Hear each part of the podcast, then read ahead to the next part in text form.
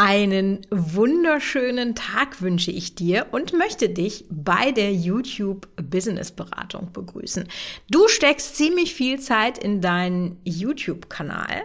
Ja, sonst wärst du nicht hier. Und du willst natürlich auch, dass sich das für dich auszahlt. Aber bei YouTube ist es so, dass es natürlich extrem viele Hürden gibt in deinem Hürdenlauf, an denen du scheitern kannst. Und ich will jetzt einfach mal über ein paar Videomängel sprechen, die eigentlich alle zu Beginn machen und die du dir eigentlich schenken kannst, denn die sind für das Wachstum deines Kanals definitiv ein Klotz am Bein. In diesem Podcast heute lernst du auf jeden Fall, welche Stellschrauben du drehen kannst, damit deine Straße für deinen YouTube-Erfolg endlich frei wird. Und etwas, was ich dir auch direkt von meinen Kanälen mitgeben möchte. Ich habe ja wirklich schon jahrelang diverse Kanäle aufgebaut und, das finde ich ist ganz, ganz wichtig, hören ist das eine Umsetzen ist das andere und deswegen erfährst du auch, womit du heute sofort anfangen solltest, ja? Was kannst du noch heute an deinen Videos verbessern? Hallo bei der YouTube Business Beratung. Ich helfe dir, deinen YouTube-Kanal und dein Business aufzubauen. In diesem Podcast bekommst du Tipps für mehr Videoklicks und Ideen, wie du daraus ein Business aufbauen kannst.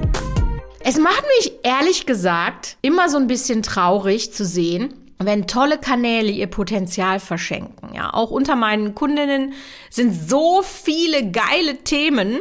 Dann stehen sich diese Kanalbetreiber oder Betreiberinnen einfach selber im Weg und es werden so viele ja eigentlich Kleinigkeiten falsch gemacht und die Dinge falsch aufgezogen, wo es eigentlich nicht so schwer ist. Das Ding ist, man muss nur wissen, worum es geht und deswegen auf jeden Fall jetzt mal sieben Stellschrauben, damit deine Videos keine Mängel mehr haben. Der größte Fail für deinen Kanal ist, dass du Videothemen machst, die keinen interessieren. Da sagt man so, ja, natürlich macht man das nicht. Aber das ist Fehler Nummer eins, den wirklich jeder Kanalbetreiber macht. Man denkt, man macht Videos, die gut ankommen und dann werden die einfach nicht geklickt. Ja, dann interessiert es keinen. Punkt. So ist es. Ja, ich habe ähm, auch schon mit Kunden gesprochen, die dann gesagt haben, ja, äh, meine Videos kommen ja gut an. Ja, die haben 500 Views, 1000 Views, hier eine Zahl einsetzen. Die könnten aber 50.000 oder 100.000 Views haben. Offensichtlich ist dann da irgendwas im Busch. Und ich sag euch, selbst für jemanden wie mich, und das soll sich jetzt nicht irgendwie arrogant oder abgehoben anhören, aber ich habe ja wirklich viel Erfahrung und ich bin gerade wieder in genau diese Falle reingetappt. Vielleicht weißt du ja, dass ich äh, einen aktuellen Kanal habe zum Thema Brot selber machen und da hatte ich aus diversen privaten Gründen eine sehr lange Uploadpause. Wusste ich genau, was das bedeutet, aber es hat trotzdem richtig wehgetan. Ich bin von über 20.000 Views am Tag runter auf boah, also 2.000, 3.000 am Tag. Das ist echt, echt bitter. Und dann habe ich wieder angefangen und dann wollte ich auch alles anders machen. So jetzt wird durchgestartet und dann habe ich vier, fünf Videos lang da richtig rumgekrebst. Und dann habe ich gedacht, nee, was du da machst, das ist das, was du denkst, was die Leute gerne gucken. Also reiß dich zusammen und mach mal das, was wirklich geguckt werden möchte, was deinen Zuschauer interessiert. Das ist nämlich extrem interessant. Geh nicht von dir aus. Mach nicht das, von dem du glaubst, dass es gut funktioniert, sondern lerne das durch die Augen deiner potenziellen Zuschauer anzugucken. Was ist denn das, was der Zuschauer sehen möchte? Und natürlich sollst du dich jetzt nicht total verbiegen. Das ist immer das, was als erstes kommt. Ja, du brauchst die Schnittstelle zwischen deinen Interessen und den Interessen deines Zuschauers. Aber ich denke, über kurz oder lang beziehst du dann die passenden Leute an und musst aber dann deren Wunsch nach Inhalt immer befriedigen. So, das zweite Ding ist, dass die Videos dieser Kanalanfänger einfach richtig schlechte Titel und Thumbnails haben. Die nicht zu lesen sind, die nicht auf die Zielgruppe angepasst haben, wo einfach viel zu viel los ist, die viel zu dunkel sind. Und da kann ich, also wenn ich über dieses Thema spreche, dann wachsen aus meinem Mund schon Haare, die sind zwei Kilometer lang, weil ich mir schon so den Mund fusselig geredet habe zu dem Thema. Ja, ich hatte gerade gestern wieder ein Instagram-Gespräch äh, mit einer Kundin und äh, die hat Finanzthemen gemacht und äh, dann sagte ich, ja, aber dein eigentliches Thema, nämlich dass es für Low Budget ist, das kommt ja gar nicht raus. Dann sagt sie zu mir, doch, das steht im Thumbnail. Und ich habe es mir schon am Computer angeguckt, wo ja alles viel, viel größer ist als auf dem Handy, ja, wo alles viel kleiner ist. Und dann habe ich gesagt, das kann keine Sau lesen, habe ich auch wortwörtlich so geschrieben, musste sie auch lachen. Ja, sagt sie, hast recht. Das ist zum Beispiel auch so ein Fall, ne? Wenn dieser Kanal die richtigen Themen machen würde, der würde richtig explodieren. Der geht jetzt schon richtig gut und wenn er die richtigen Themen macht, der würde richtig explodieren. Aber auch Titel und Thumbnail sind einfach wichtig, ja. Du musst dir vorstellen, ein Thumbnail ist ein Scrollstopper. Die Leute am, Handy swipen durch ihre Abo-Box, durch die Startseite, wo immer, durch die Videovorschläge. Dein Thumbnail muss dazu führen, dass das unterbrochen wird. Das ist ein sogenannter Scrollstopper. Und damit das auch wirklich gut ist, mach dir vorher bewusst, was ist das eine Bild, der eine Shot, den ich aufnehmen muss, um für mein Video das richtige Thumbnail machen zu können. Mach dir das vorher bewusst. Plan das, bevor du drehst. Du musst das wissen. Was ist die Aufnahme? Oder wenn du es in Photoshop zusammenbastelst, was sind die zwei, drei Aufnahmen, die ich brauche? Ganz, ganz wichtig. Kommen wir zum Thema Videolänge. Das ist, glaube ich, auch etwas, was viele Leute ja, als nicht so wichtig erachten, wie es denn tatsächlich ist. Denn wenn du mich jetzt fragst, was ist denn jetzt die perfekte Länge, dann kann ich dir das nicht beantworten. Muss ich dir leider sagen, es kommt darauf an. Und was ich dann immer sage, ist, mach die Videos nur so lang wie nötig und so kurz wie möglich. Und das kann zwei Minuten sein, das kann acht Minuten sein, das kann 20 Minuten sein. Das kommt darauf an, wie viel Inhalt hast du, wer ist dein Zuschauer und wer guckt sich das an und wie lange guckt er sich das äh, an. Ja? Früher war es so, da hatten diese ganz kurzen Videos so ein bis zwei Minuten und ich spreche jetzt nicht von YouTube Shorts, ne? Das ist eine ganz andere Baustelle, funktioniert völlig anders. Da reden wir jetzt nicht von, ne? Aber zum Beispiel meine Brotvideos sind ja auch zwei Minuten lang und die haben trotzdem hunderttausende Aufrufe. Früher hatten die keine Chance. Mittlerweile ist das anders. Was ein guter Indikator ist, ist, dass man sagt, wie lange werden die geguckt? Wenn du je nach Länge deines Videos eine Zuschauerbindung von 50 bis 70 Prozent hast, ja, kommt immer ein bisschen drauf an, die kürzeren müssen länger geguckt werden als die etwas längeren, dann wird YouTube das belohnen. Und deswegen ist einfach das Arbeiten an der Zuschauerbindung für deinen Kanal extrem wichtig. Ein weiterer Mangel, den wirklich viele Videos haben, und das ist tatsächlich ein Spruch, den hat mein Mann mir mal so aufs Auge gedrückt, ähm, ist, in dem Video darf weder das Auge noch das Ohr einschlafen.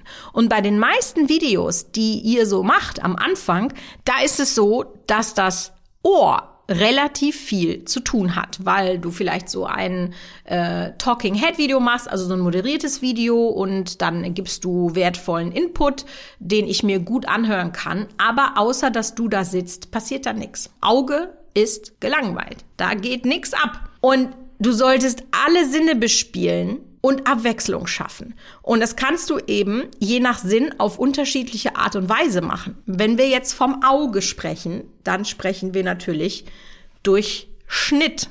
Als Faustregel, das sagt man heute so, das kommt aber dann auch immer ein bisschen auf deine Zuschauerschaft an, wenn du ein sehr junges Publikum hast, sollte alle sechs Sekunden was passieren. Ja, diese berühmte Aufmerksamkeitsspanne des Goldfisches, die ist nicht von der Hand zu weisen. Wenn du aber zum Beispiel viel älteres Publikum hast, dann sind die durch so eine Schnitttechnik gestresst. Das merke ich zum Beispiel äh, bei meinen Brotvideos. Gewisse Schnittarten finden meine Zuschauer doof. Die sind alle deutlich über 50 und das ist denen zu hektisch. Ja, deswegen ist das bei mir immer alles sehr ruhig und ruhig geschnitten. Aber trotzdem mache ich es zum Beispiel so, wenn ich Mehl in eine Schüssel sch äh, schütte oder auch Wasser oder ist auch völlig egal. Das nehme ich in drei verschiedenen Perspektiven auf. Bleiben wir jetzt einfach mal beim Wasser.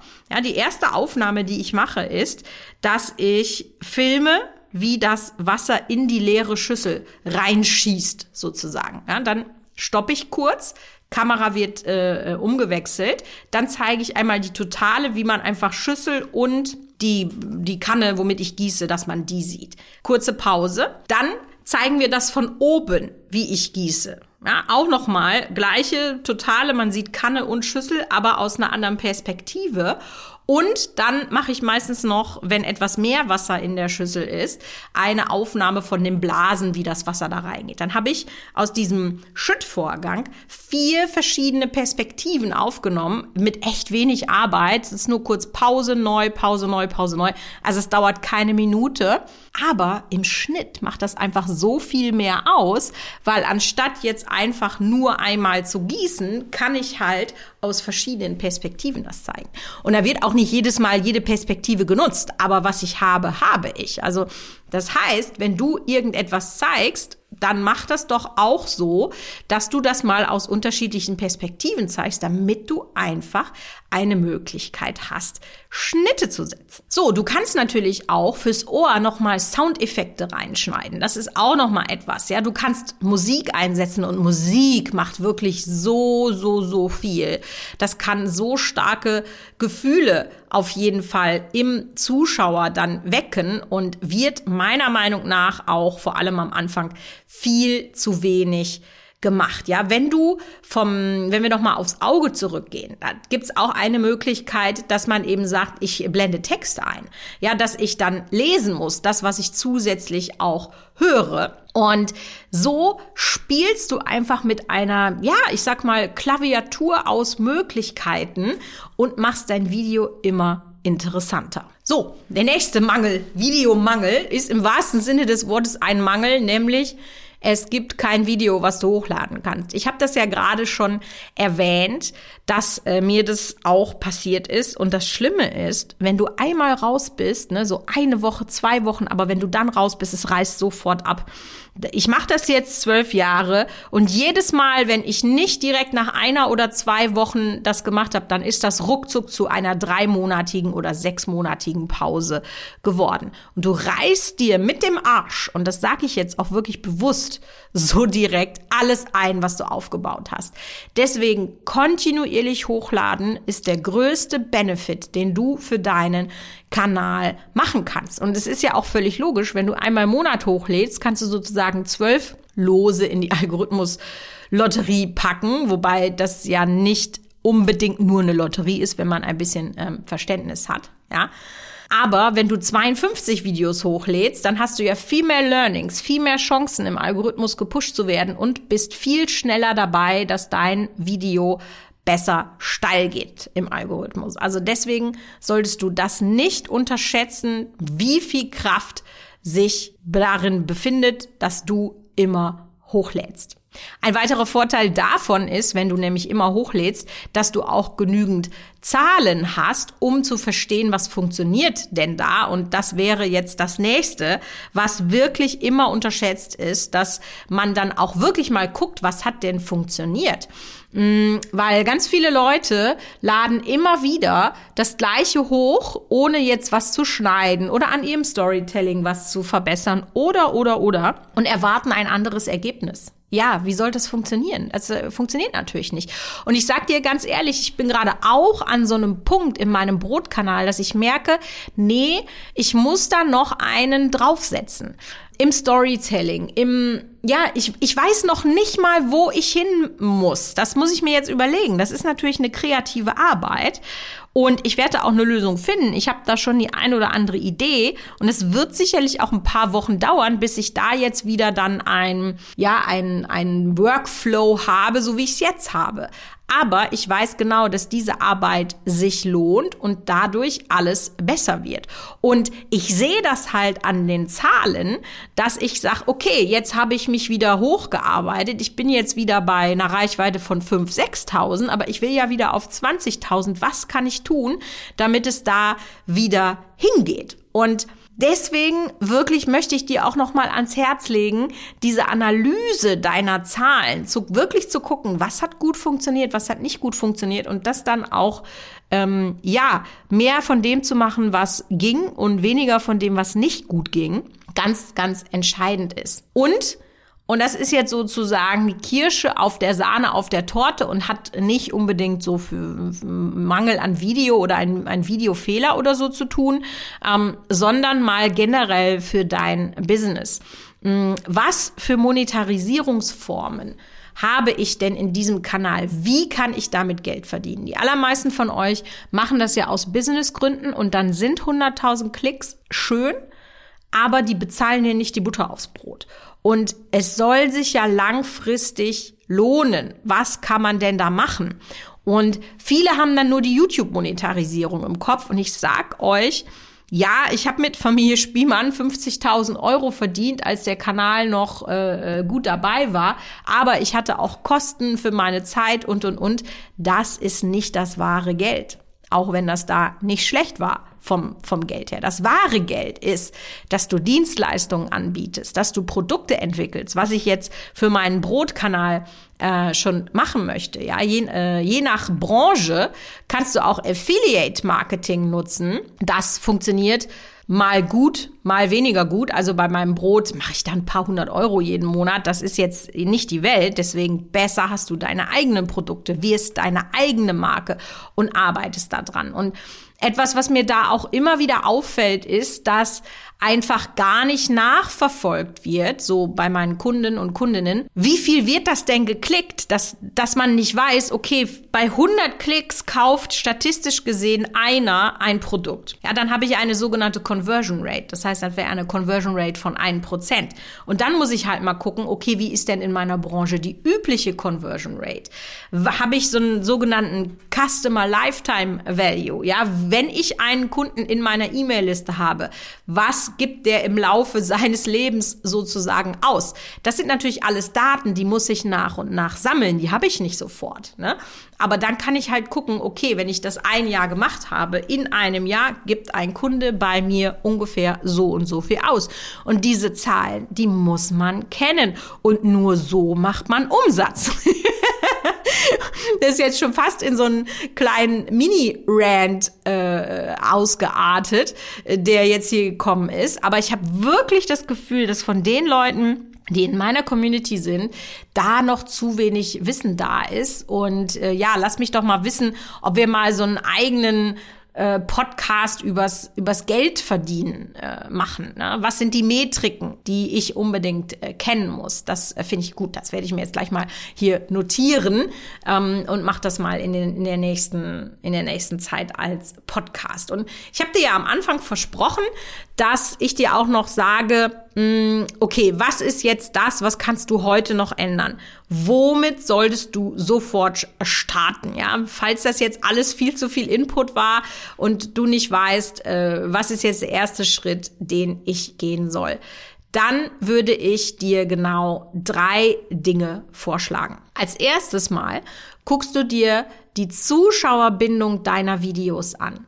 Wie ist die? Wo steigen die aus? Und ich bin mir ziemlich sicher, dass du die Hälfte deiner Zuschauer in den ersten 30 Sekunden verlierst. Das heißt, hast du Videos, in denen das nicht so ist, dann guck dir genau an, was ist da anders als bei den anderen Videos. Punkt zwei, mach bessere Thumbnails. Das ist der größte Hebel, den du hast. Guck dir an, wie machen das Erfolgreiche in deinem äh, Segment und wie kannst du das für dich adaptieren. Und zu guter Letzt, sind das überhaupt die richtigen Videothemen, die ich mache? Und äh, das sind dann die drei Punkte, die am Ende des Tages den Riesenunterschied machen. Und ich freue mich, wenn ich dich inspirieren konnte, an deinen Videos etwas weiter zu arbeiten und finde, wir hören uns bei der nächsten YouTube Business Beratung. Bis dann!